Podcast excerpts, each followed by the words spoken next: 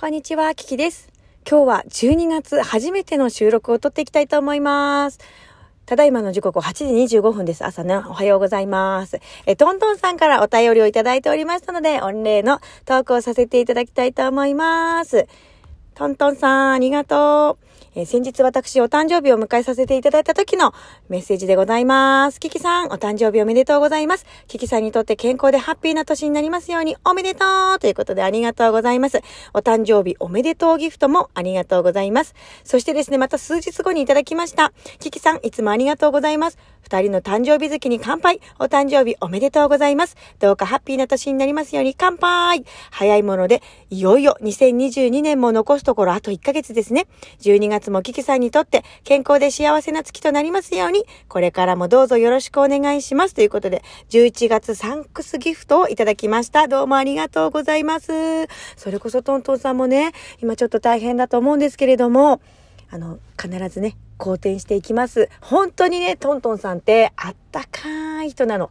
暑いんじゃなくて、じんわり、ポカポカ、あったかい方なのよね。いつもありがとうございます。トントンさんね、私も後でまた、トントンさんのところにね、あの、遊びに行かせていただこうと思います。ありがとう。そうなんです。トントンさんもね、11月生まれさんで、本当に私たちの出会いは、私がラジオトークを始めた年に、あのね、出会いましたよね。あの時は、あれからもう2年経ってるね。2020年でしたよね。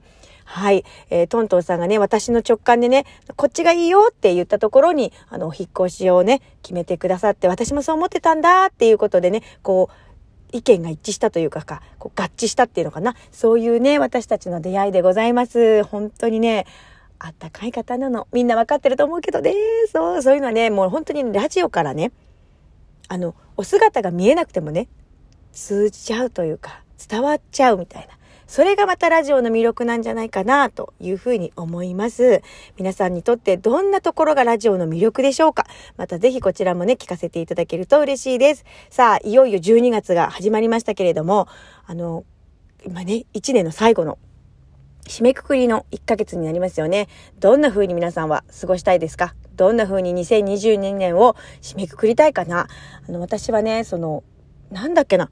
昨日がね、こう、12月の一番最初の日だったんですけど、なんかね、すごくね、あの、この1ヶ月の過ごし方っていうのが、ま、マジで来年にも、来年っていうかね、2023年をお迎えする、助走の月になるっていうかな。そういうようなことを聞いたんですよね。だから、あの、一個一個ね、一日一日をこうテーマを決めてね、過ごしていこうって、どんな一日にしたいですか？っていうことをいつも自分に聞いて朝起きたらね、そういうふうにもう決めて行動するっていうことをやっていこうっていうふうに思ってるの。で、今日は、あの、一日お仕事ではなくて半日でお仕事が終わるもんですから、ちょっと今日はまたこの後断捨離をしにね、あの、リサイクルショップの方に持ち込みをさせていただこうと思ってます。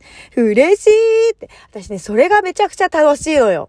なんかこう、いらないものをお家から排出するっていうね。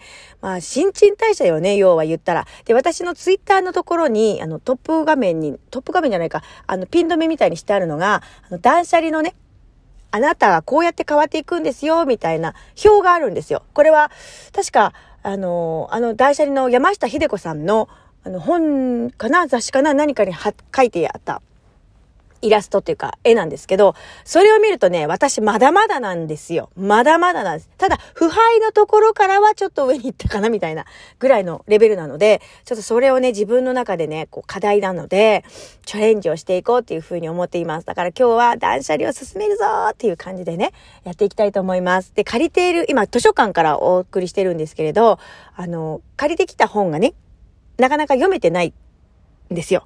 でもね、すごくいい本をいっぱい借りてきてるから、それもね、このラジオの中でご紹介をさせていただきたいなと思います。今までは、こう、ちょっと、ながら運転ラジオみたいにやってたんですけど、あれね、危険だなと思ったの。